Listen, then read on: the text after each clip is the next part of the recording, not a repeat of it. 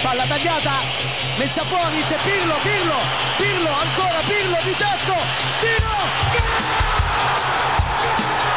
Una sassata del capitano! Mamma mia, una sassata del capitano che stavolta non l'ha potuto! Serie Amore, der Italien Fußball Podcast mit Mario Rica und Mario Seuke.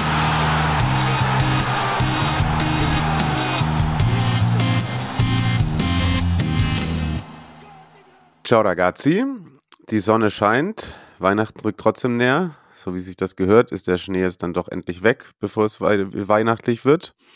Die dritte Kerze leuchtet. Viele Punkte wurden vergeben in der Serie A, teilweise auch drei. Und das habe ich mich in meinem eigenen Intro verheddert und sage deswegen ganz schnell Moin nach Hamburg. Mario Solke ist am Start und hier ist Serie Amore. Moin, der Urlaub grüßt. Leider nicht aus der Sonne, sondern grau in grau. Grau in grau. Ja, ja. So wie Weihnachten sich in Hamburg gehört, genau. richtig. Trotzdem, äh, Gratulation in den hohen Norden zur Herbstmeisterschaft in der besten zweiten Liga aller Zeiten. Ja, ah, wieder ab. Ja, die, die Schwäne fliegen hoch hinaus. Bitte, bitte was? Die Störche, die Störche, oh Gott. ja gut, ich habe ja noch äh, eine Rückrunde Zeit, mich daran, daran äh, zu gewöhnen. Ja, ich, ich freue mich, dich im, äh, dann im Holsteinstadion begrüßen zu können, wenn du da eingeteilt wirst, wenn äh, die ja. Bayern kommen oder Heidenheim. Ja, Heidenheim, machen wir Heidenheim. Kiel ja. gegen Heidenheim, das ist genau meine Kragenweite. Mal sehen, wer dann dafür in der zweiten Liga spielt. Das bringt mich tatsächlich, wir sind immer noch ein bisschen deutscher Bezug, weil da gab es eine Einsendung. Wir haben letzte Woche ja gefragt, an dieser Stelle Grüße in die Community raus, wer denn äh, so europaweit sonst den größten, größten Downfall hatte neben Napoli und wie konnten wir den Kultclub aus Köpenick da vergessen. Äh, gut, dass das stimmt, ja. Luca uns via Spotify, da könnt ihr uns ja also auch immer Fragen und Antworten schicken, daran erinnert hat, und zwar der, den größten Downfall hat mit Neapel definitiv Union Berlin. Gali Grü. Ja, dann je, je nach Anspruch sicherlich noch sogar einen größeren, aber. Ja, absolut. Ja. Robin Gosens, Grüße gehen raus. Grüße gehen raus. Ja, ja, so ist das. Da ist die längste Zeit alles eisern gewesen. Naja, komm, wir äh, springen nach Bella Italia und kümmern uns um Spieltag Nummer 16, gepaart mit ganz viel Europapokal, denn die Auslosung ist ja jetzt auch schon äh, absolviert und da gibt es viele Themen, die auf der Straße liegen. Kein Europapokal, den gab es für Juve und deswegen durfte die alte Dame mal wieder einen Spieltag eröffnen. Freitagabends Flutlicht im Marassi gegen äh, den CFC Genoa. Munteres Spielchen, ehrlicherweise. Juve in der ersten Halbzeit durch einen Strafstoß von Chiesa in Führung gegangen, den er da selbst rausgeholt hat. Giladinos Truppe da im Aufbauspiel äh, mit Geschenken und dann Flauwitsch schnell gut vertikal. Und danach, große Überraschung, habe ich mir aufgeschrieben, Juve ist dann irgendwie ein bisschen passiv geworden. Das überrascht bei einer 1-0-Führung auswärts, ne? Vielleicht hat, vielleicht hat Fabio, das lesen wir dann nochmal vor später, das, hat das vielleicht auch kritisiert. Und dann äh, gerade nach Wiederanpfiff eben äh, der Aufsteiger mit einer wirklich guten äh, Phase. Ein Ausgleich dann durch Albert Gudmundsson, Vorlage, nachdem der Ball irgendwie, glaube ich, zehnmal Kopf, Knie, alles äh, Kaleb Ekuban dann für Albert Gudmundsson, der eine gute Saison spielt, der dann zum Ausgleich rein drückt. Ganz großes Thema in den Medien. Möglicher zweiter Elfmeter für Juve. Hand, Bani, Fragezeichen. Hat nur Flauwitsch reklamiert und also ich habe Sachen gelesen, dass ein ehemaliger Schiedsrichter, mir ist der Name äh, entfallen, Serie A-Schiedsrichter, glaube ich, auch bei den äh, The Zone Italien-Kollegen gesagt hat, das spricht alles für einen Handelfmeter, Standbild, dies, das. Also heutzutage, jetzt sind wir wieder beim Handspiel, ne? Heutzutage kannst du den sicherlich dann so geben, aber der kommt mit unfassbar viel Zug, schlägt einmal durch den ganzen, also vorne am kurzen Pfosten, Barney geht entgegen, kriegt den erst an den Oberschenkel, dann ein bisschen an den, finde ich, relativ lockeren Unterarm. Der Ball äh, verändert kaum die Flugrichtung. Äh, ich bin sehr glücklich, dass sowas weder vom Schiedsrichter im Spiel als dann vom VAR äh, gecallt wird. Und das Thema würde, da dürfen mir jetzt gerne alle Juve-Fans widersprechen, aber das Thema wurde dann heißer gekocht, als es gegessen wurde oder wie auch immer man da sagt. Also das ist für mich kein äh, Handelfmeter und nichts, wo man tagelang drüber diskutieren muss. Ich, von mir kriegst du Zustimmung. Sehr gut, dann kann ich beruhigt schlafen. Ist gut. Und Zustimmung bekommt auch auf jeden Fall Josep Martinez. Der Goalie der CFC hat dann mit starken Paraden, vor allem einer, da am Ende noch den Punkt für die Rosso Blu bewahrt. Sie schlagen Lazio, die Roma holen einen Punkt gegen Napoli und Juve.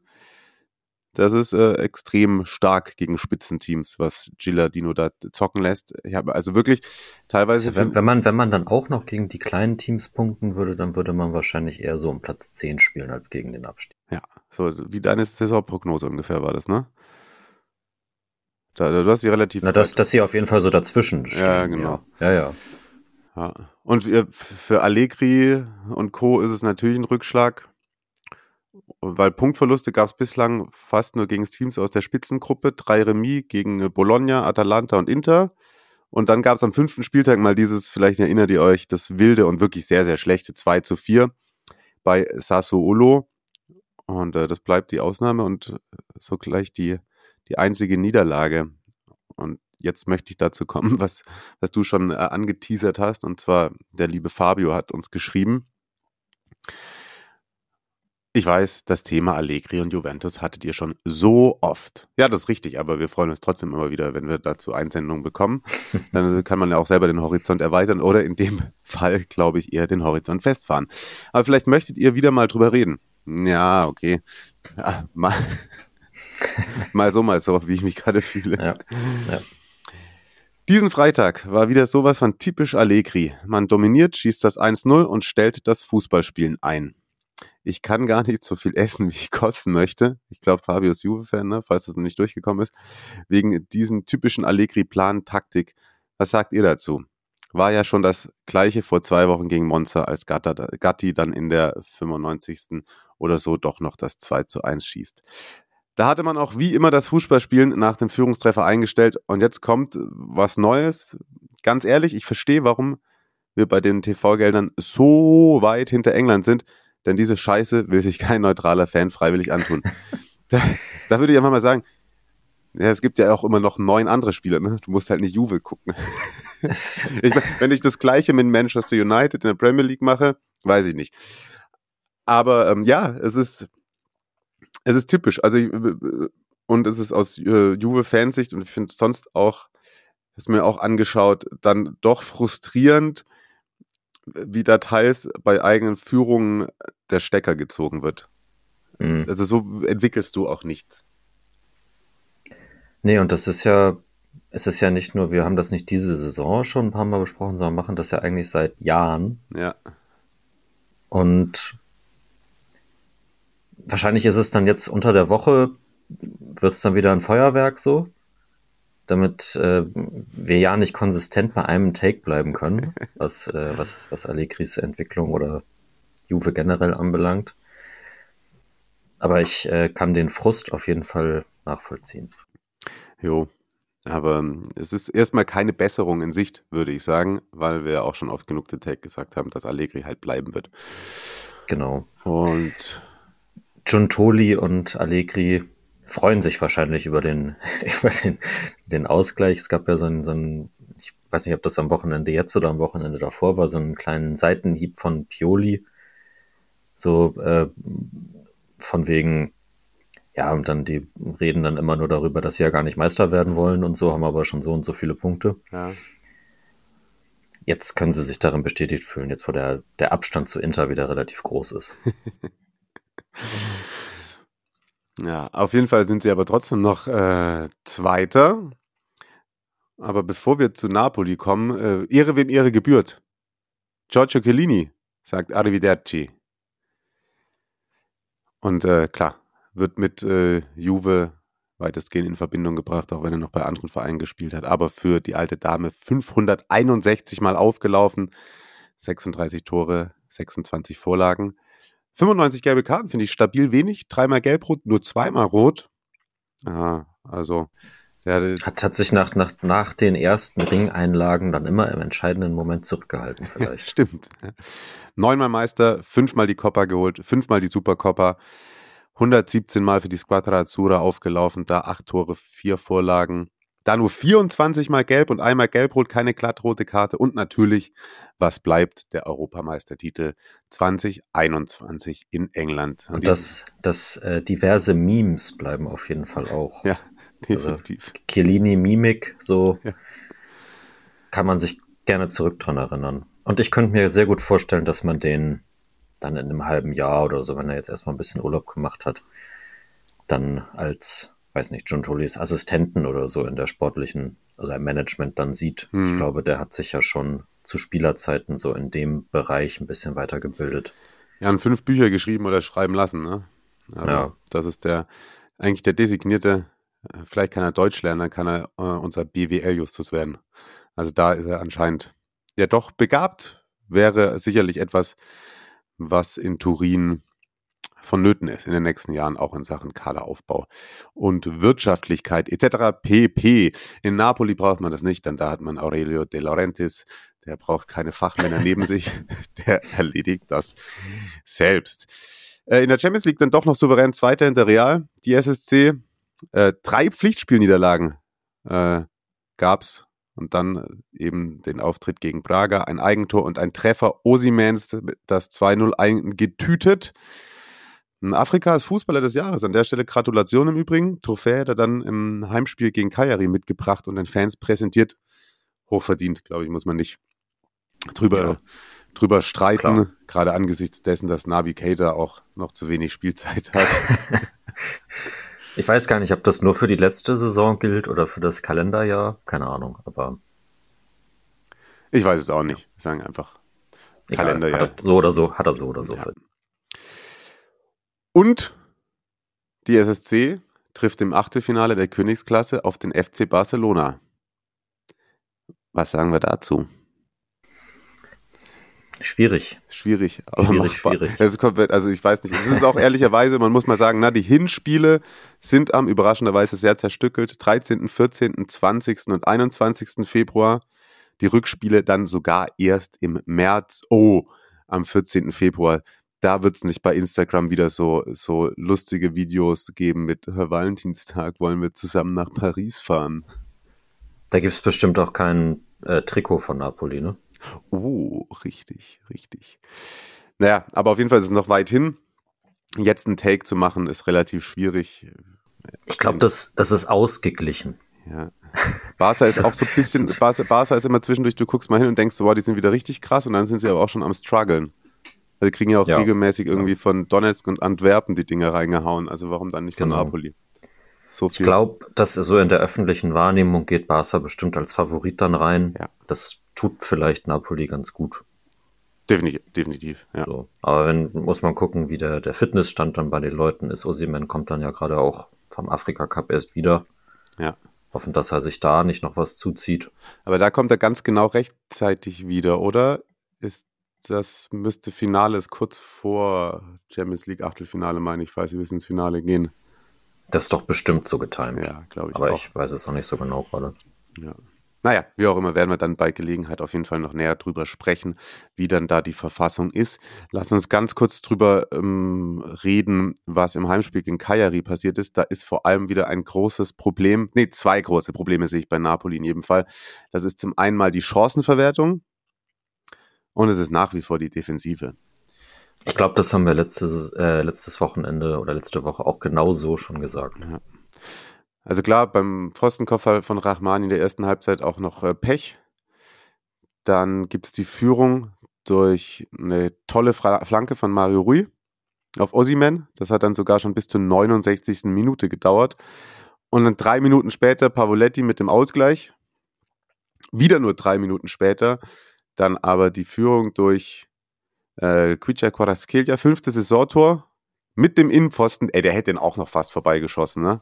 Also da, äh, allerdings muss man. Das, das, das, das, das wäre dann, da hätte er Osimen dann un, Unrecht mitgetan. Müsst ihr euch mal, ja, ihr müsst euch mal die eine Zeitlupe angucken, der kriegt selber kurz Angst, während der schießt, glaube ich. Ja. Also so, so ist es da bestellt, um die, das Selbstvertrauen in Gegners Box, wie man so schön sagt, aber klar, du hast es angesprochen. Äh, wow, einfach nur die Vorlage von Viktor, wie der da einmal Kajaris defensive Hops nimmt. Jo. Ähm, musste danach dann ausgewechselt werden, relativ kurz danach, aber ich glaube, das war nichts Wildes. Äh, relativ wild fand ich das, das eigentliche 3 zu 1 von äh, Politano, das dann nicht gezählt hat, weil Ossiman da vor dem Abseits stand. Finde ich, ohne ins Detail gehen zu wollen, äh, relativ albern, dass da auf Abseits entschieden wurde. Ich weiß nicht, wie es du siehst. Ich habe es nicht 100% vor Augen gerade. Ja, also Ossiman steht im Abseits und geht in Richtung Ball, aber vor ihm ist der Abwehrspieler von Cagliari, geht zum Ball und klärt ihn dann auf Politano, aber Ossiman macht eine Bewegung zum Ball, steht aber sogar noch fast einen Meter weg vom Abwehrspieler. Mhm. Also der Abwehrspieler steht näher okay. zu ihm. Als, also es ist kein Zweikampf, der stattfindet. Ja, den, also, ja. ja, weiß ich nicht. Und so kommt es dann, wie es kommen muss. Kayamiri mit einer riesen Chance zum Ausgleich durch Dosena in der 89. Da dann mal das äh, Spielglück auf Seiten äh, der SSC. Jo. Drei Punkte im Sack. Zwei Stats habe ich mir noch rausgesucht. Äh, Quietscher jetzt in 49 Serie A-Spielen an 30 Toren beteiligt, 17 Mal selber genetzt, 13 Vorlagen seit 2004, 2005. Also jetzt müsste die, äh, genau, seit 2004, 2005. Nur Berardi mit 31 Torbeteiligung und Pato mit 30 Torbeteiligung, äh, jüngere Spieler mehr als, also mehr als 30 Toren beteiligt, bevor sie ihre ersten 50 Ligaspiele voll gemacht haben. So. Ja aller Ehren wert, die Statistik. Definitiv. Und äh, Ossiman, da muss ich auch zweimal überlegen, bis ich verstanden habe, was da mit der Statistik gemeint ist, aber seit Einführung. Ich habe es beim Lesen nicht verstanden. Du, also pass auf, ich versuche es dir zu erklären. Seit Einführung der Drei-Punkte-Ära, also 94, 95, ist der, hat er in seinen ersten vier Serie A-Spielen gegen vier, zwei verschiedene Mannschaften ein Tor erzielt. Kayari und Samp. Das heißt, er hat in seinen allerersten vier Spielen gegen Sampdoria immer getroffen. Und mhm. er hat in seinen ersten vier ah. Spielen gegen Cagliari immer getroffen. Okay, okay, okay. Und das hat vorher noch keiner geschafft. Zumindest nicht seit 94, 95. Ja, ja alles klar. Genau. Stark. So. Grüße gehen raus zwei an, an Opta ja? Paolo. äh, zwei, äh, zwei Takes von mir. Einmal auf der einen Seite hätte Napoli das Spiel, glaube ich, in der letzten Saison 4-0 gewonnen. Mhm. Aber so hilft das, weil Cagliari ist ja auch stark, auch wenn der Punktestand das vielleicht nicht so hergibt, hilft sowas, auch wenn dann gerade Quietscher und Osimen beide auch noch treffen, bestimmt dabei Selbstvertrauen, Selbstbewusstsein und so Leichtigkeit und das alles äh, wiederherzustellen, oder? Du meinst sozusagen, der knappe Sieg ist mehr wert als ein 4-0, weil, weil man so das Gefühl bekommt, nee, wir gewinnen das, das auch wieder nicht. solche Spiele? Ja, aber also es gab auch schon, also es, es wäre auch nicht völlig überraschend gewesen bei der bisherigen Saison von Napoli, wenn sie das nicht gewonnen hätten. Mhm, ja. Das, das meine ich eigentlich. Okay. Also klar, es ist ein 4-0-Sieg fürs, fürs Selbstbewusstsein natürlich nochmal was anderes so, aber die kommen ja aus einer anderen Situation. Das ist richtig. Ja, ich verstehe, was du meinst. Ja. Dienstag dann äh, Cagliari. Da müssen wir noch kurz einmal auf, auf, das, auf letzten Montag eingehen. Oh, richtig, das war ja nach der Aufzeichnung. Genau. Ähm, und ja, Pavoletti trifft gegen Napoli wieder, aber diesmal nicht in der Nachspielzeit. Aber vorher, ich meine, das ist ja nun auch schon fast ein, ein Running Gag. Ja. Äh, gegen, gegen Sassuolo liegen die 80 Minuten lang 1-0 zurück. Und dann kommt Lapadula in der 94. zum 1-1 und Pavoletti, ich glaube, es war Seitfallzieher oder Fallrückzieher, ne? Fallrückzieher, ja. Fallrückzieher in der 99. Minute zum 2 zu 1. Also das ist, äh, ja, also wenn, ich glaube, wenn man krasse Emotionen in der Serie A die Saison erleben will, dann muss man sich Cagliari Heimspiele dann mal vor Ort angucken irgendwie. Also wenn, wenn jemand Bock hat, nach äh, Sizilien, äh, Sardinien, oh Gott, äh, nach Sardinien zu fliegen in den Urlaub, er macht das, wenn Cagliari zu Hause spielt. Ja, definitiv, definitiv. Für Napoli geht es schon am Dienstagabend weiter. Äh, Im Maradona zu Hause gegen Frosinone, Achtelfinale der Coppa.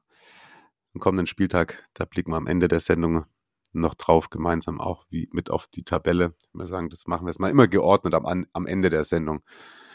Das ist, bringt vielleicht für euch auch mehr Struktur rein, zumindest für mich. Und Ranieris Team hat keine Kopper mehr, aber ein wichtiges Spiel dann am nächsten Spieltag bei Hellas. Wie gesagt, da kommen wir nachher nochmal kurz drauf zu sprechen. Weil wir gerade bei Kajari waren, da gab es auch einen Mini-Schwerpunkt dazu in der aktuellen Ligatour des Rasenfunks. Da letzte Woche hatte ich ja angekündigt, dass ich da zu Gast sein werde. Das war nicht der Fall. Da bekommt ihr deswegen die liebe Stimme vom Kollegen Christian Bernhard zu hören. Der hat auch im Übrigen ein wenig dort über die Rückkehr von Slatan zu Milan gesprochen. Und zu der AC kommen wir jetzt auch. Raus mit Applaus aus der Champions League. Und die Headline steht nicht auf dem Index. Ne? Ja, mein Gott, wenn du dich auf, wenn du selber die ganze Zeit, haben wir schon auch drüber geredet, die Spiele nicht gewinnst, wie am ersten Spieltag gegen Newcastle und so, dann musst du dich nicht wundern, wenn du dich auf Dortmund verlassen musst, dass da keine Hilfe im Anmarsch ist. Also gewinnt man bei Newcastle, hat damit immerhin Platz 3 noch eingetütet, keine Champions League mehr, aber zumindest die Europa League Zwischenrunde. Warum Zwischenrunde? Ja, da werden jetzt erstmal die Partien ausgetragen zwischen den zweitplatzierten der Europa League Gruppenphase und den Mannschaften, die als Dritte aus der Königsklasse ausgeschieden sind. Hinspiele sind am 15. Februar, die Rückspiele am 22. Februar und dann wird das Achtelfinale am 23. Februar ausgelost. Und Milan bekommt es mit Stade Rennes zu tun. Das würde ich mal sagen, ist ein Los, damit kann man leben. Also, die sind, glaube ich, auch nicht so gut in Form. Nee, überhaupt nicht. 13. in der Ligue 1, 16 Punkte nach 16 Spielen. Das ist schon tatsächlich fast eher Abstiegskampf. Da würde ich mal sagen, geht Milan, wenn sie da zu dem Zeitpunkt noch eine Mannschaft stellen können, als Favorit ja. ins Rennen. Denn, warum sage ich das? Gab mal wieder Verletzungen, aber zumindest auch drei Punkte in der Liga. Nachbarschaftsduell gegen Monza, Leao wieder von Beginn an. Der ist ja zurückgekommen. tolle, tolle Tore. Tolle Tore, auf jeden Fall. Lohnen sich die Highlights. Äh, starke Anfangsphase in jedem Fall und dann schon in der dritten Minute die Führung durch Reinders, der da mal irgendwie Alberto Tomba-mäßig durch die Abwehrstangen tanzt. Und äh, ja, Monza dann ein bisschen besser geworden, noch aufgeschrieben. Und dann gab es in der 23. Minute mal wieder eine Verletzung. Ich wollte vorhin noch nachgucken, was es war. Ich habe es nicht geschafft, ehrlicherweise. Probigar musste runter. Äh, Marius googelt live, ob das wieder was mit dem Muskel war. Und ich erzähle euch so lang, dass natürlich, der solche Geschichten schreibt, nur der Fußball. Giancarlo Simic, der sich selber Giancarlo nennt, aus Nürtinge, 18 Jahre jung, äh, serbischer Schwab, wie man sagt. Jugend beim VfB, der kommt dann zu seinem Serie A-Debüt, kann noch mit ansehen, wie Michele Di Gregorio zweimal glänzend pariert, einmal gegen Florenzi, unfassbar gute Parade. Dann aber in der 41. Minute Leao auf Simic, Serie A-Debüt und Joker-Tor für den so jungen Nachwuchskicker. Krass, also das hat natürlich irgendwie, die müssen auch mal aufhören jetzt mit den ganzen ganzen äh, jungen Spielern, die da einwechseln und heulenden Eltern auf der Tribüne, sonst wird das schon fast irgendwann redundant. nee, nein, das ist natürlich geil und dann wird, dann kriegt er auch noch einen äh, Sprechchöre, Gesang, bla bla. Also das ist schon der Wahnsinn, krasse Nummer. Also da äh, kann man äh, Pioli und Milan nur zu beglückwünschen, dass sie in den Zeiten, wo so viele Stammspieler ausfallen, dann trotzdem irgendwie auch äh, im, in der zweiten, dritten Reihe welche haben, die dann auch gleich funktionieren. Nicht das hofft man ja eigentlich auch immer so ein bisschen, dass die italienischen Trainer eh den Mut haben, diese Spieler einzusetzen. Vielleicht, ich meine, Allegri, Yildiz hat er auch wieder gebracht, so, ne? Und das zeigt ja, man kann das machen. Kann also, man definitiv, ja. Bitte, bitte weiter so. Bitte weiter, bitte weiter. Äh, Monza war ein bisschen besser. Sie spielen gar nicht mal so einen schlechten Fußball. Ich finde, das 3 zu 0 ist im Endeffekt vielleicht auch ein Türchen zu hoch, wie man so schön sagt. Hatten mehr Ballbesitz, mehr Abschlüsse und dann aber noch ein sensationelles Tor wieder für die Rossoneri. Reinders oh, Zucker Außenriss Pass auf Giroud, der aus der Drehung direkt weiterleitet und Okafor netzt zum dritten Mal in dieser Saison und auch er ist dann verletzt rausgegangen. Was sagt der Stand der Dinge im Lazarett?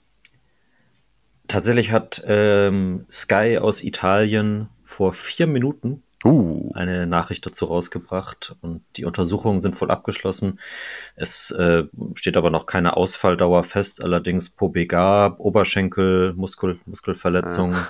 und Okafor, ähm, Beinbeuger, tiefer Beinbeuger. Ja, ist Ich weiß nicht genau, wo das, wo das ist, meistens aber es, meistens auch was Muskuläres eher. Ja genau, Beinbeuge, Muskulatur, Ja. ja. Es sind beides Muskelverletzungen. Also wir sind wieder im Thema. Wir sind da, wir sind da was ganz Großem auf der Spur. aber im Übrigen, da muss ich gar nicht sagen, ich habe gestern Darts gespielt, so lange wie noch nicht. Ich habe Muskelkater im Arm. Geil. Und ich habe Double Trouble. Also ich bin ein guter Scorer, aber die Doppel treffe ich nicht, kann ich sagen. Aber ich habe wirklich, ich habe noch nie, nie Muskelkater. Also du kommst nicht aus dem Spiel raus. Ja, sozusagen. genau. Ich habe noch nie Muskelkater sozusagen in der Ellboge, Ellbeuge innen. Eieiei. Ja, der Wahnsinn. Und wenn Milan spielt, können wir uns auch darauf verlassen, dass der liebe Marco immer seine vier Takes bei X Twitter raushaut. Marc, warum heißt der dann Almirante Marco?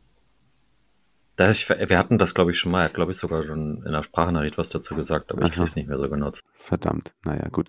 Ich notiere es mir jetzt live hier. Ich mache das O weg. Marc. Erstens, gute Leistung, verdienter Sieg. Häkchen dran. Zweitens, drei sehr schöne Tore. Absolut. Drittens, emotionale Eltern bei Debüts, Debüts von Primavera-Spielern haben bei uns Hochkonjunktur. That's right.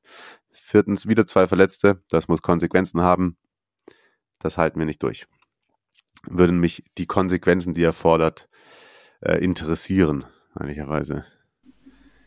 Na, irgendwann muss es, also weiß nicht, hat das dann was mit der medizinischen Abteilung oder was mit dem Training zu tun? Aber ich meine, das kann man ja rausfinden. Ja, ist nur die Frage, ob die, die dafür verantwortlich sind, das rausfinden möchten oder ob die das alles Ja, ja, ja. uns verschweigen wollen und uns anlügen. Ich, ich glaube, dass ich erinnere mich an Klagen aus der Barcelona-Community bei, bei Transfermarkt, dass das bei denen, bevor Xavi gekommen ist, auch mal so war. Aha. Und der hat dann, also das wurde dann tatsächlich auch so auf Mitgliederversammlungen und so äh, besprochen. Ja, Und da wurde dann eine, tatsächlich eine komplett neue medizinische Abteilung eingestellt. Oder zumindest so die Chefs da. krass. Ich weiß aber nicht, ob es besser geworden ist. Okay, ja, kann ich dir auch nicht sagen. Nehmen wir mal mit in die Ligatour. Jetzt nehmen wir euch mit zum ja, Spitzenspiel, kann man fast sagen, des vergangenen Spieltages. Bologna gegen die Roma vorher ganz kurz. Äh, AS auch in der Europa League aktiv gewesen, dann noch 3-0 gegen Sheriff gewonnen, trotzdem nur Zweiter in der Slavia Prag, wir drüber gesprochen. Auch hier ein junger Spieler mit seinem Debüttreffer, Nicolo Pisilli, zum 3-0 in der Nachspielzeit. Außerdem hat noch Lukaku und Bellotti getroffen. Das ist doch, glaube ich, auch was äh, gebürtiger Römer, mit dem man sich dann in den Zeiten ein wenig hochziehen kann, wenn es mit den Cialo Rossi hält, denn in der Liga, naja, kommen wir gleich dazu, nicht ganz so prall, was wir da zu sehen bekommen haben am Wochenende. Der Gegner der Zwischenrunde heißt Feyenoord. Marius darf sich jetzt auf die Schulter klopfen. Da, Man kennt sich. man, man kennt sich, man kennt sich. Und äh, vor allem die, das Sicherheitspersonal in beiden Städten freut sich sehr dieses Ja, ich Aufeinandertreffen. glaube auch. das ist ehrlicherweise jetzt im Vergleich zu Milan schon eher ein Los, wo ich sagen würde, hm, hätte leichter sein können. Du Aktuell. hast ja, hast du Lazio gegen Feyenoord gesehen? Ja, ne? Ja, da haben die die einmal rund gemacht. Also im, ersten Spiel auf zumindest.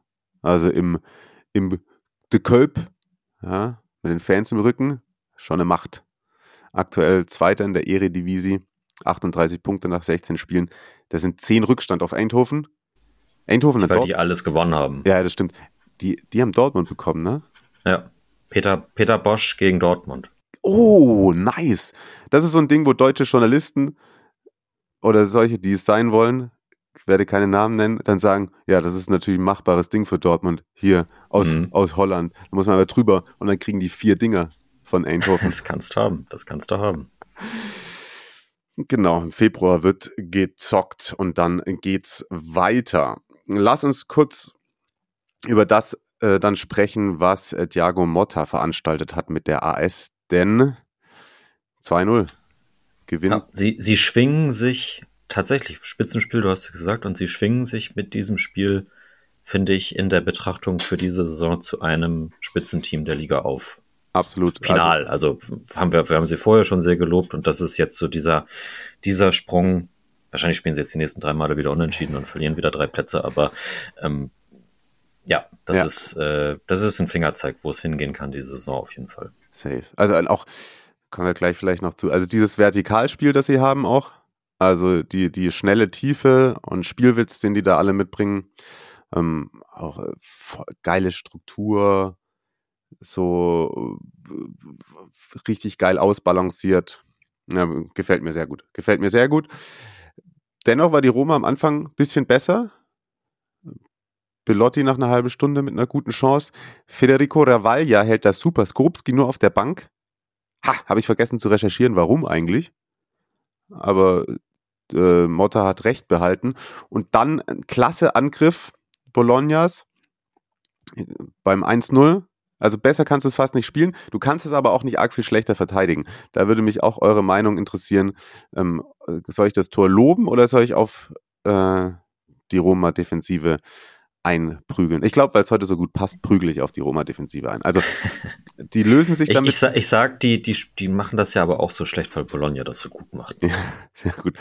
Also die mit zwei einfachen Pässen erstmal im, am der Mittellinie gelöst und dann darf Remo Freuler spazieren gehen. Also es ist in der Rückwärtsbewegung eine glatte 6, was äh, die AS da fabriziert. Also El Sharawi und Cristante zum einen erstmal, die ihn da vergessen. In der Folge dann auch Paredes ein Dicker, Pellegrini kann ich auch nicht rausnehmen, alles scheiße. So. der Schweizer dann auf ein Doi und der hat eine tolle Übersicht und Moro netzt. Es war die allererste Chance für die, muss man auch mal sagen. Also vielleicht auch Mourinho so mit den eigenen Waffen geschlagen. Gnadenlose Effektivität. Und da habe ich es mir auch nochmal aufgeschrieben. Also das Vertikalspiel, das geht wirklich hart. Auch das 2-0 nach der Pause ist dann verdient, weil sie da viel besser rausgekommen sind aus der Kabine. Ähm, aber auch da beim, beim, das ist, war dann ein Eigentor von, schlussendlich ein Eigentor von Rasmus Christensen, der rechts bei der, vor der Hereingabe, also aber auch ein mega viel Platz.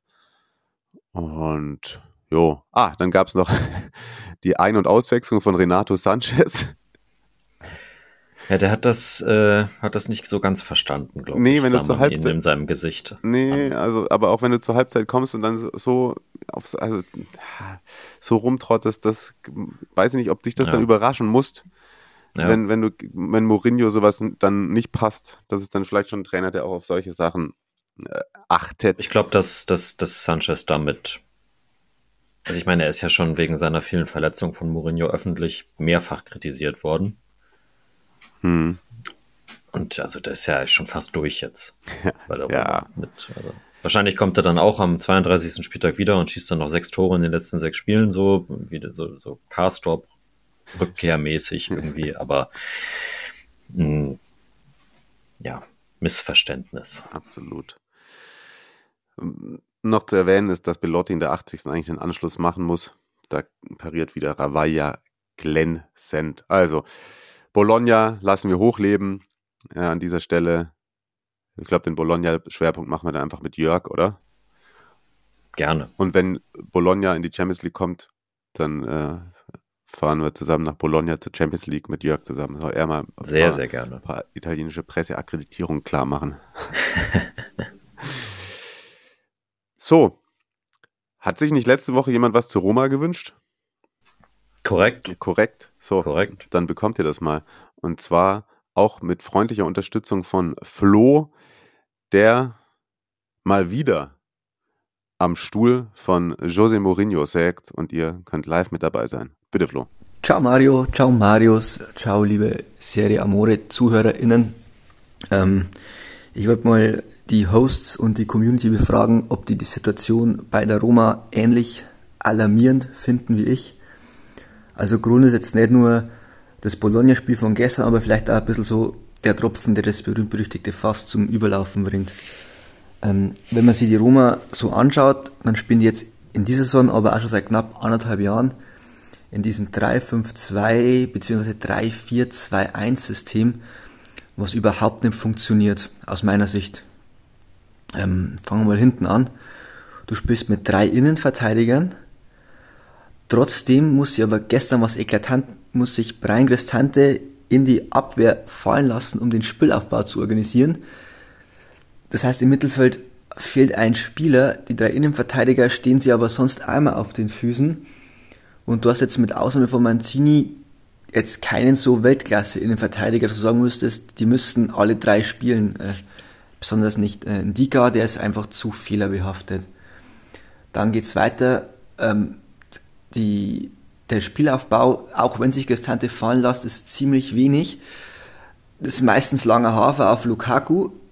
Oder dann muss auch zum Allüberfluss, wenn sie Cristante in den Innenverteidigerraum fallen lässt, muss sich die Baller, in Klammern, wenn er mal nicht verletzt ist, so weit fallen lassen, teilweise in dem 6er, 8er Raum. Und wie gesagt, das Einzige, was dann irgendwie ist, ist die Baller Lukaku. Ähm, der nächste Punkt ist, dass in diesem System Lorenzo Pellegrini völlig verheizt wird aus meiner Sicht. Ähm, der spielt dann in diesem 3-4-2-1 so eine Art hängende Spitze, meistens hinterm Lukaku und neben Dybala, aber da kommt er überhaupt nicht zur Geltung. Das ist jetzt nicht nur diese Saison so, sondern auch knapp seit, seit anderthalb Jahren. Und also ich finde, dass der Lorenzo Pellegrini neben dem Barella wahrscheinlich der am höchsten veranlagte von den ganzen talentierten zentralen Mittelfeldspielern ist, die Italien hat. Also Locatelli, Fratesi etc. etc. Aber von den Anlagen her, von der Technik her ist der Pellegrini eigentlich nach dem Barella für mich der stärkste. Aber der hängt halt davor komplett in der Luft. Der hat keinen Ball am Fuß. Der, der muss dann so pressen, aber das funktioniert auch nicht so richtig. Und man merkt es ja, wie, wie angefressen das der ist. Und ja, der ist halt einfach komplett verschenkt und der bräuchte halt eigentlich den Ball im Spielaufbau. Also eigentlich müsste man Paredes äh, opfern, wobei man mal vor, vor Opfern, glaube ich, sprechen muss, wenn es ja nicht spielen äh, würde. Und allgemein das ganze System, du hast, wenn jetzt nicht gerade gegen einen der, der hintersten spielst, hat die Roma kaum Ballbesitz, Pressing funktioniert auch nicht. Ganz im Gegenteil, die gegnerischen Mannschaften äh, können viel einfacher pressen, gerade wenn der Indika am Ball ist. Der, Stocklinker, das wissen die nach zwei Minuten und ja, das ist einfach sehr, sehr wenig. Und ähm, jetzt wollte ich mal fragen, ob ihr das, ob ihr das auch so seht. Und was mir auch noch auffällt, ist die äh, Causa Nikola Zalewski. Der ist für mich einer der höchst veranlagten und talentiertesten Spieler in seiner Altersklasse in der gesamten Serie A. Der ist pfeilschnell, beidfüßig, hat einen guten Zug zum Tor, einen strammen Huf, schießt super Standards und der muss halt an diesem komischen ähm, Mu-System 3, 4, 2, 1, was immer das ist, auf dieser Schienenspielerposition spielen. Er kann es halt spielen, weil er halt schnell ist und beifüßig, also links und rechts, aber so einer müsste eigentlich irgendwie im offensiven Mittelfeld oder auf der 10, wie auch immer, irgendwo spielen, aber der wird halt da kommen, ja, komplett verheizt und summa summarum, spricht aus meiner Sicht, es spricht nie was gegen defensiven oder destruktiven Fußball. Wenn du das Spielermaterial nicht hast, das hat aber die Roma. Es spricht auch nichts gegen defensiven und destruktiven Fußball, wenn du dann irgendwie erfolgreich bist. Siehe Atletico Madrid, keine Ahnung. Aber es ist halt unansehnlich und es ist auch nicht erfolgreich. Also bis auf den UEFA Conference Nations League da Titel vor zwei Jahren kam auch nichts bei rum. Über die Liga ist man jeweils meilenweit in der Champions League gescheitert. Ja, und selbst wenn die Roma in die Champions League kommen würde, in welcher Gruppe kämst du mit, mit so einer taktischen Einstellung weiter? Also, keine Ahnung, würde sich Max Josef, Max Jakob Ost mal ein Roma-Spiel anschauen, hätte er danach wahrscheinlich eine Gürtelrose. Also, das ist wirklich so unansehnlich, das ist, ja, Schmerz beim Zuschauen tatsächlich. Und es müsste einfach nicht sein. Die Mannschaft ist besser, die hat richtig feine Kicker. Aber irgendwie sieht es bei der Roma keiner und das hakt halt an dem Mourinho. Nix gegen Mourinho, keine Ahnung, witziger Typ und irgendwie auch charismatisch auf seine, in Anführungszeichen, kultige Art und Weise, aber das ist einfach viel zu wenig und jetzt wollte ich mal fragen, ob da bei euch die Alarmglocken auch schon schrillen oder ob ich das zu kritisch sehe. Anyway, ähm, Äh, danke für die tollen Podcast-Folgen über die letzten Jahre und frohe Weihnachten an euch Podcast-Host und alle Zuhörenden. Macht es gut. Ciao. Ja, da waren viele Sachen on point, würde ich mal sagen. Erstmal dir auch eine tolle Weihnachtszeit. Danke für die Einsendung. Äh, ganz, ganz liebe Grüße. Sowas ist herzlich gerne genommen. Ja, auf jeden Fall. Also wir bitten ja immer schon gerne um Stadionerlebnisse und so weiter und so fort, äh, Einsendungen von Fotos, Videos, äh, wenn ihr im Stadion gewesen seid oder wenn ihr wisst, dass ihr ins Stadion gehen wollt, äh, gibt's ja das berühmte, berüchtigte Serie Amore Tinder, aber auch solche Takes, die ihr so habt, wenn ihr euch Gedanken gemacht habt über den einen oder anderen Verein, wenn euch irgendwas positiv oder negativ irgendwo aufgefallen ist, schickt uns das bitte gerne per Sprachnachricht, zum Beispiel per Mail an seriamorepodcast at gmail.com. Genau, so wie Flo das gemacht hat. Und die Fotos, von denen Marius gesprochen hat, findet ihr bei seriamore-podcast. Folgt uns, folgt uns, folgt uns, folgt uns, folgt uns. Werbung, Ende. Ich habe zwei, drei Sachen, auf die ich Bezug nehmen möchte. Also du wirst jetzt, glaube ich, Mourinho nicht mehr dazu bekommen, das Spielsystem zu ändern. Ich fange mal bei Zalewski an. Ich sehe ihn schon auch auf dem Flügel, aber vielleicht eher in einem 4-3-3 mit mehr ja. Freiheiten. Ich bin gespalten bei Pellegrini. Ich bin voll der Meinung, von Flo, dass man ihn seiner Stärken beraubt. Er braucht ein bisschen Feld vor sich und einen Ball am Fuß. Er hat aber auch eine unheimliche Torgefahr, deswegen finde ich ihn da um den Strafraum herum auch gut. Aber so wie er jetzt da spielt, ist es natürlich wirklich teilweise bitter, weil ich, ich, ich finde auch, also ich bin mit der Einschätzung so Pellegrini Barella, also da in seiner Prime-Saison Pellegrini, aber von denen ist er jetzt halt schon wieder eineinhalb Jahre weg idealerweise ist er für mich so ein Achter mit Zug nach vorne, wie Maxi Eggestein gerade wieder bei Freiburg oder zu seiner besten Zeit bei Werder. Ne, wenn der wirklich so mit Tempo auch noch, zwei, drei Pässe mit in den Strafraum rein, eigene Torgefahr. Mhm. Und wenn du ihn aber zu weit zurückziehst, dann sind wir an dem Punkt, wie wir es auch mal bei Locatelli haben, wo wir gesagt haben, den beraubst du seiner Stärken vorne. Ja. Also irgendwo, ja, irgendwo zwischen Locatelli und Pellegrini jetzt muss der neue Pellegrini sein. Und er braucht, ich finde, dazu, also stimme ich dir auf jeden Fall zu, dazu muss. Ich, ich, ich glaube, er hat auch so ein bisschen das Problem, was, was wir bei Insigne häufig gesehen haben, dass er sich unheimlich viel so als, als äh, ist er mhm. Kapitän? Ja. Ist er, ist er gerade, ja. Ähm, und Sohn der Stadt und so weiter und so fort, dass er sich unheimlich viel Druck aufbürdet und weil es halt seit anderthalb Jahren, auch mit vielen Verletzungen zwischendurch, weil das nicht so krass gelingt, kommt er, also er kann sich nicht davon befreien. Ja. So. Ja. Und wenn es dann eben auch noch eine Position ist, die nicht seine Stärken 100% zur Geltung bringt, dann wird das auch nicht besser werden definitiv. Und da brauchst du dann wirklich einen anderen, der ihm dahinter vielleicht ein bisschen meinen Rücken frei hält oder so Sachen macht. Ist auch kurz das Wort gefallen. Ich weiß nicht, ich glaube, ich habe den Namen gerade schon mal genannt. Also mit Paredes gewinnst du halt nichts. Also der macht mich wahnsinnig. Also Paredes ist der Typ, der eigentlich so, den sortierst du unter Mentalitätsspieler ein, aber wie bocklos der teilweise rumläuft. Also auch bei, also bei dem, beim 1-0, also erst in der Mitte verliert er ihn aus den Augen und dann ist eigentlich, glaube ich, Moro wäre noch sein Spieler im Rückraum, den er dicht machen muss. Es ist unfassbar. Hinten auch ein Dicker, beim Tor sieht er auch schlecht aus, ist, muss überhaupt nicht gesetzt sein, bin ich auch bei Flo. Dieses Cristante lässt sich in die Kette fallen, das ist schon das Thema, das glaube ich, das ist schon auch was, was er kann. Aber, und jetzt muss kurz Markus weghören. Summa summarum, bei Betrachtung der letzten Monate, ich weiß gar nicht, ob ich sagen kann, dass Cristante overrated ist. Ich weiß nicht, ob außer Markus ihn jemand äh, so hoch geratet hat, aber ich muss sagen, dass Cristante äh, weiß ich nicht, macht da halt vielleicht auch nicht mehr den Unterschied gerade. Es ist, ich finde teilweise. Ja, es, es, ist, ich, es ist einer, der, der finde ich ein, ein, ein super Systemspieler ist, der eine sehr gute Mentalität hat, Aber ja, er macht nicht den Unterschied. Ja, und So. Und das, äh, finde ich, muss man aber auch nicht von ihm erwarten. ja, aber du kannst schon auch auf einer unauffälligen Position mehr Initialzündung und vielleicht mal einen, einen esprievolleren Pass spielen als Ja, ja, sicherlich. Aber ich, also ich Ja. glaube halt, dass der, dass der, ähm, das hat man ja auch in Mancinis Squadra gesehen, immer wenn er kam, so, der fügt sich da dann auch nahtlos ein, dass du hast dann keinen Qualitätsabfall. Also das ist eigentlich, finde ich, das, was er mitbringt. Und vielleicht an, ist er, ist, ist das, dass man bei der Roma erwartet, dass er der Spieler ist, an dem sich die anderen hochziehen, sozusagen, dass das, Ja. ja, das, ja, das kann er dann halt vielleicht einfach nicht.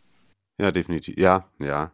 Ja, vielleicht war ich gerade in meinem Rant gegen alle da dann auch zu voreilig, kann ich ihn da vielleicht ein bisschen mit rausnehmen, aber es ist prinzipiell teilweise dann ähm, Kader und Namen hin und her, finde ich auf der einen oder anderen Position auch ein Qualitätsproblem. Vielleicht auch auf der Trainerbank. Ja, Mourinhos Vertrag läuft aus. Er sagt ja immer, er hat noch kein Angebot und ich glaube auch nicht, dass er eins bekommt. Okay. Spannend. Außer er gewinnt die Europa League. Aber ich glaube leider, dass sie gegen Feyenoord rausgehen. Kommen wir zum anderen Club aus der ewigen Stadt. Den geht es in der Liga ähnlich mies. Nee, noch mieser, muss man sagen. Lazio hatte Inter zu Gast. Auch das ein Spitzenspiel und eines zweier Champions League Achtelfinalisten. Lazio 0 zu 2 bei Atletico, keine Chance gehabt, Gruppensieg verpasst. Ähm, Inter ebenfalls nur auf Rang 2 eingelaufen nach dem 0 zu 0 gegen Real Sociedad. Und beim Kugelnziehen muss man sagen, hat es die Laziali dann deutlich härter erwischt. Ich glaube, letzte Saison hatte ich mal irgendwann. Haben die nicht letzte Saison auch gegen die Bayern gespielt irgendwann? Oder war das? Na, letzte Saison Nee, waren letzte sie Saison nicht in der. Champions Aber als ich glaube schon, als sie letztes Mal Champions League gespielt haben, Ja. auch, ja. Und da habe ich denen auch irgendwas zugetraut und dann ist Bayern einmal über die drüber gefahren. Wird dieses Mal auch passieren. Call ich jetzt schon. Ja, ja. Äh, Der ein, ein der, der größte Lazio-Fan im Transfermarktforum hat unter die Auslosung geschrieben, er hofft, dass es nicht zweistellig in beiden Spielen wird. Und ich würde dem auch zustimmen. Hochspannend wird allerdings die Rückkehr von Diego Simeone in San Siro gegen Inter. Atletico. Ist Inter für mich Favorit? Ja. Aber Atletico ist stärker als letzte Saison auf jeden Ja. Fall.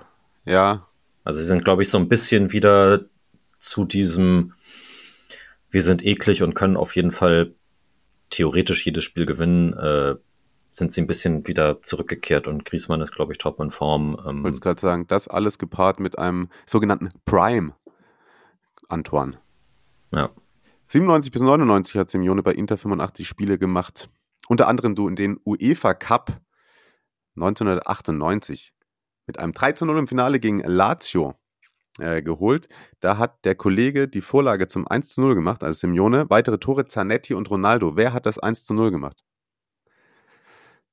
Ich habe es extra nicht ins Dokument reingeschrieben. Ja, ja, ja, ja, ich merke das schon. Ich hätte mir hier Handschrift. Ivan Zamorano. Alter. Ja. Boah, krass, Mann. Respekt. Respekt, Marius. Nicht schlecht. Ja. Ivan Zamorano. Mm. Mhm. So. Im Olympico gewinnt Inter 2 zu 0. Erste Chance im Spiel, so richtige hatte Kamada, der für Luis Alberto starten durfte. In der 23. dann nochmal eine gute Chance für Ciro. Also Lazio war eigentlich ganz gut im Spiel, ne? Und äh, dann Ja, kommt Adam Marujic. Ja, macht alles kaputt. macht alles kaputt. Lautaro Martinez sagt Danke, 15. Saisontor. Und Grüße in die argentinische Heimat nach äh, Bahia Blanca. Da stand ja einen, was auf dem T-Shirt. Da gab es Oh ja, ein. Mhm. ein äh, schlimmes Unwetter, mindestens 13 Tote bei einem Einsturz einer Eissporthalle, wenn ich das mir richtig rausgeschrieben habe. Also das ist definitiv keine schöne Nachricht. Ja, aber er trifft weiter, wie er will. Da natürlich mit herzlicher Einladung. Und aber Lazio auch nach der Pause eigentlich, eigentlich ordentlich, ordentlich gespielt. Äh, Rovella mit so einem kleinen Reinders-Solo. Äh, muss er ihn halt machen. Jan Sommer. Ist so, ist so. Jan Sommer auch schon 35. Und wieder zu null. Wieder zu null. Würde mich mal interessieren, was der für eine äh, Tagescreme aufträgt, der Kollege Sommer. der schöne Jan. Und ich glaube, Lautaro war auch schon irgendwie die erste richtige Chance und dann in der zweiten Halbzeit ist genauso erster Torschuss. Äh, den macht dann Tyram rein, 66. Minute. Bei ihm auch schon das siebte Saisontor. Ja? Mhm. Und ja, also das war so ein Spiel, da kotzt du natürlich irgendwie als SS-Spieler voll ab. Und das hat dann auch Manuel Lazzari gemacht, sieht noch kurz vor Ende glatt rot von Maresca. Muss irgendeine Beleidigung gewesen sein. Äh, auch, er hat es mir noch zwei, dreimal angeguckt, das ist ja komplett vertrottelt. Er wird da irgendwie von Arnautovic, der glaube ich so halb den Ball sogar noch spielt, äh, in Anführungszeichen gefault. Und der Ball springt dann sogar weiter und es hätte sich eine wirklich gute Chance für Lazio draus ergeben können. Und er sitzt auf dem Boden und beschimpft den Schiri. Also, Hm. ja, Fußballer, ne? Hm. Ja. Ja. Und irgendwie so ähnlich war dann, oder hast du noch einen Take zu dem Spiel? Also Inter, ja, Inter ist Inter, muss man sagen. Nur, nur Ankündigung, äh, to whom it may concern. Ah, ja. Am äh, 20. Dezember kommen die, ich, ich arbeite da nicht, also ich bin da ähm, nicht für Fragen offen, aber ähm, kommen die neuen Marktwerte der Serie A bei Transfermarkt und äh, Tyram ist vielleicht einer der großen Gewinner. Okay, das nenne ich mal einen Teaser. Ja, Lazio in der Liga halt äh, nichts Halbes und nichts Ganzes. Gilt nicht für die Fiorentina, die auch schon wieder gewinnen. 1-0 gegen Hellas. Wenn du das jetzt einfach so liest, bevor du die Highlights oder das Spiel gesehen hast, denkst du, ja. Und dann, guck, und dann guckst du dir das an und denkst, hm, also mega früh ein Elfmeter verschuldet von Terracciano selbst. Dann hält er den, hält den Nachschuss, den zweiten Nachschuss, also den dritten Versuch dann insgesamt, schiebt ein Gonsch aus eineinhalb Metern am leeren Tor vorbei. Komplett irre. Und der hatte dann so ein kleines Privatduell. Achte Minute, wieder ein Gonsch. Monster-Save von Terracciano. 31. Minute, erneut ein Gonsch. Und wieder der Torwart der Fiorentina. Diesmal bleibt er einfach nur stehen, aber es ist unfassbar. Und ja, Florenz kommt dann irgendwann Mitte zweiter Halbzeit so ein bisschen ins Spiel. Hat die erste nennenswerte Chance da in der 74. durch Mandragora und macht dann doch noch das 1-0, vor dem Hellas unzählige Gelegenheiten hatten, den Ball einfach wegzuschlagen. Und der landet dann äh, vor den Füßen äh, Beltrans und Lukas Beltran, 78. nagelt den dann rein. Der war auch noch abgefälscht. Und das ist, jetzt kommt ja meine Lieblingskategorie. Ihr denkt immer, wenn ich Spiele nicht sehe, hole ich mir einfach die Expected Goals raus. Habe ich in dem, in dem Fall habe ich das Spiel äh, gesehen und mir trotzdem die Expected Goals rausgesucht. Oha. Expected Goals nach 90 Minuten für die Fiorentina 0,49, für Hellas 2,58. Eieiei. Und wenn du dann keinen Treffer erzielst, dann steigst du ab. Ja. Das äh, schlägt sich tabellarisch auch deutlichst nieder. Jo. Kommen wir gleich noch zu, ne? Aber Beltran kommt langsam. Mhm. Zweites Tor in den letzten drei Ligaspielen zumindest. Klar, gegen Salernitana und Hellas. Das sind die beiden Tabellen äh, 20. und 19. Aber der ist ja 22 aus Argentinien gekommen. Darauf lässt sich aufbauen und ich glaube, der macht dann in der Rückrunde noch so sechs bis acht. Ja. Könnte ja eh auch wichtig werden, dass man da vorne dann jemanden anderen noch hat, weil äh, Nico Gonzalez wahrscheinlich äh, länger ausfällt mit einer Beugesehnenläsion im Oberschenkel. Oha. Äh, das beim 1 zu 1 wollten wir natürlich nicht unterschlagen. Bei Ferenc Schwarosch, Gruppensieg in der Conference League klar gemacht. Aber eben der fällt äh, mehrere Monate aus und die Fiorentina hat jetzt da sozusagen eine Runde spielfrei auch. Aber wü- wüsste man, das haben wir tatsächlich, die Auslosung kann Marius mal kurz live googeln, die war nämlich noch vor der. Aufzeichnung nicht. Die Europa Conference League, da gibt es nämlich die Playoffs und du als Gruppensieger ist die Fiorentina erst im Achtelfinale wieder am Start. Am 15. und 22. Februar die Playoffs eben ohne italienische Beteiligung. Ich weiß nicht, ob da jetzt schon so ausgelost wurde, gegen wen die Fiorentina dann spielen würde. Aber sollte das der Fall sein, erfahrt ihr es entweder hier in den nächsten Monaten, weil es ist ja wirklich noch etlich Zeit bis dahin. Oder Marius findet jetzt etwas raus. In diesem Moment.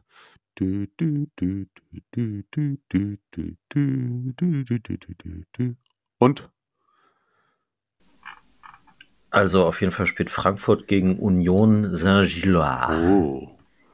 Ähm, ich lese aber nirgendwo jetzt raus, dass dieses dann Florenz spielt gegen A oder B. Das lässt Schon, sich die äh, UEFA wahrscheinlich auch nicht nehmen, dann nochmal eine Auslosung anzusetzen. Ja, ja, ja, Ja. klar. So.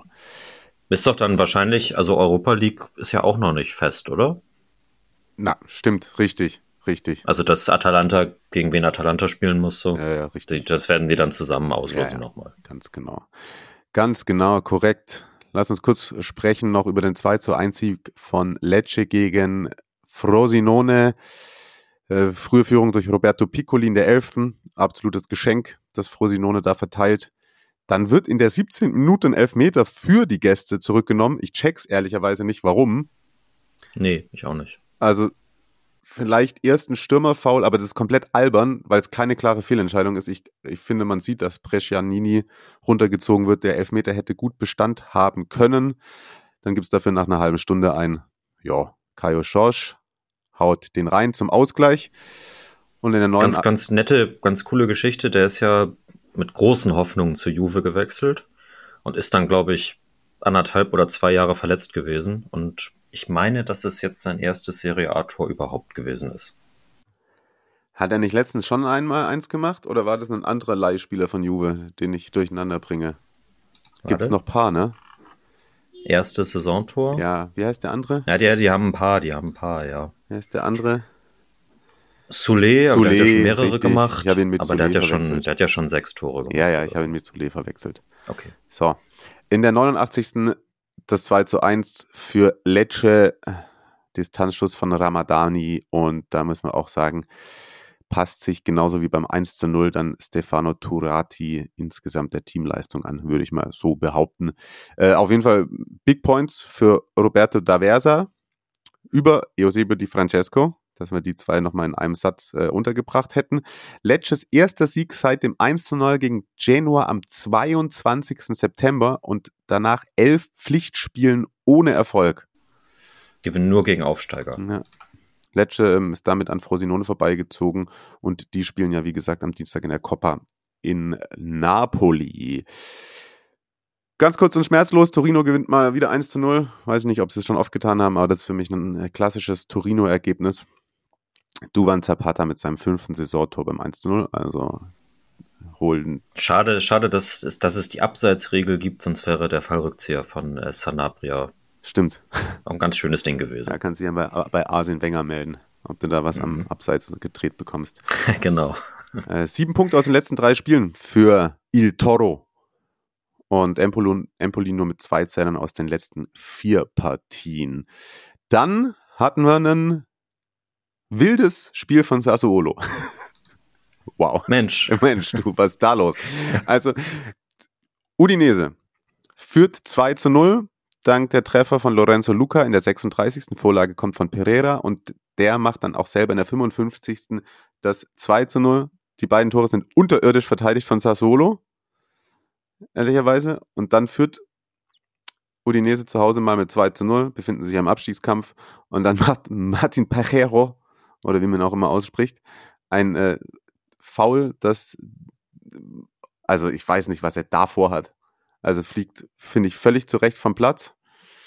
Ähm, genauso dumm, so habe ich mir hier aufgeschrieben, wird dann der erste Strafstoß verursacht. Festi Ebosele, ähm, come on, man.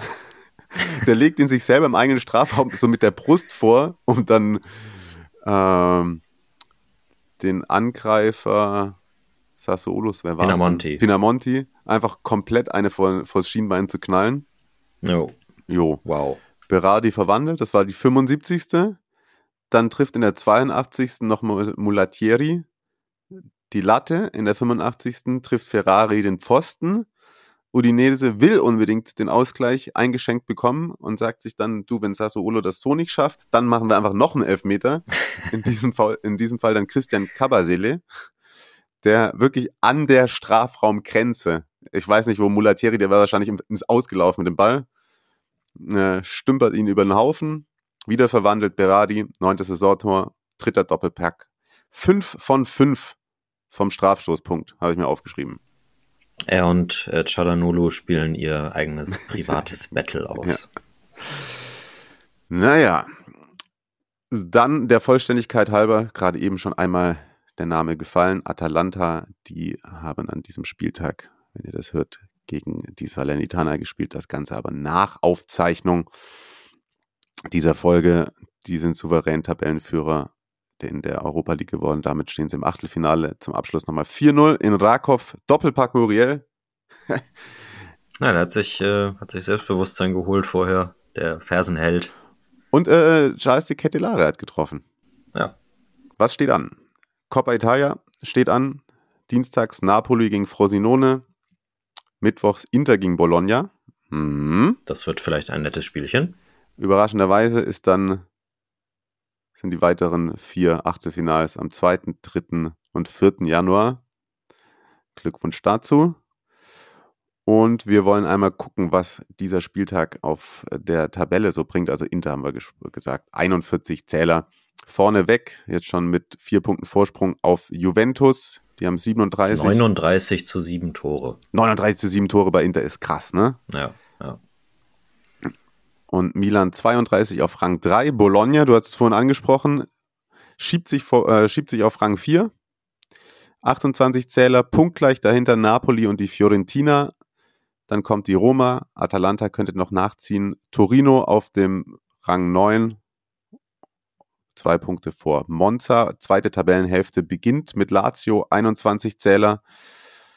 Lecce durch den Sieg, Rang 12, 20 Punkte, ist stabil. Frosinone ein Punkt dahinter, 19.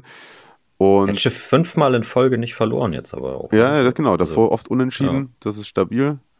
Und ich würde mal sagen, ab Rang 14 engere Auswahl für den Abstiegskampf. Genoa und Sassuolo, ja. beide 16 Punkte. Cagliari und Udinese mit 13 Zählern dahinter und dann auf dem ersten Abstiegsplatz Empoli mit 12 Punkten. Hellas, du hast es vorhin gesagt, abgerutscht auf den vorletzten. 11 Zähler und äh, Tabellenschlusslicht nach wie vor die Salernitana mit bis dato zum äh, Redaktionsschluss 8 Punkte. Coppa haben wir gesagt, was ansteht. Ganz kurz, der 17. Spieltag wird eröffnet, sowohl von Empoli Lazio als auch von Sassuolo gegen Genoa. Und dann vier Spiele insgesamt. Am Freitag 2045 dann auch noch Monza Florenz. Hm. Und Pipo Inzaghi gegen Milan. Wenn Pipo Inzaghi bis dahin noch da ist. Vielleicht ist auch oh, Paulus ja. wieder auf der Bank. Mhm, mh. Am Samstag, den 23.12., also da könnt ihr irgendwie vormittags noch schnell die letzten äh, Geschenke am Wühltisch holen und dann könnt ihr 12.30 einschalten und dann hört ihr mich bei Frosinone gegen Juventus und da werden viele Tore fallen. Das wird ein geschmeidiges 0 Solé und Barenechea kannst ah, du da einmal genauer beobachten. Direkt im Anschluss knall ich mich auch auf die Couch und gucke Bologna gegen Atalanta. Hm, 15 Uhr, mhm. genau wie Torino, Udinese. 1-0 Torino eintragen bei Kicktipp, nicht vergessen. Hellas, Kai, Hellas gegen Cagliari, Samstagabend um 18 Uhr. So-called Sechs-Punkte-Spiel. Ist so. Inter spielt gegen Lecce um 18 Uhr und dann noch schon fast in den Heiligabend hinein. 2045 ist Anstoß im Olympico. Da spielt die Roma gegen Napoli. Wer feiert ein versöhnliches Weihnachtsfest? De Laurentiis oder Mourinho? Oh, ja. Wir werden es besprechen tatsächlich für euch. Und zwar zwischen den Tagen. Man sagt zwischen den Jahren, was aber Quatsch ist, oder? Ich weiß nicht, zwischen den Jahren. Voll, ja. Ich sag's auch immer, aber. Es ja. ist kompletter Bullshit. Die nächste Folge kommt irgendwie 27. 28. Das ist mal nicht der Dienstag, aber als kleinen Pro- und Anwender-Tipp für euch. Folgt uns doch rein auf den Podcatchern eurer Wahl und dann bekommt ihr das auch mit, wenn die nächste Folge Serie Amore für euch am Start ist. Auch wenn ihr dann voll gefressen nach dem Weihnachtsfest irgendwo rumliegt, da könnt ihr uns mal lauschen. Bis dato sage ich, Frohe Weihnachten, bleibt gesund und lasst euch reich beschenken und seid lieb zueinander. Bis dann. Schöne Feiertage, bleibt gesund. Wir hören uns zwischen den Jahren. Ciao. Palla tagliata, messa fuori, c'è Pirlo, Pirlo, Pirlo, ancora Pirlo di tacco.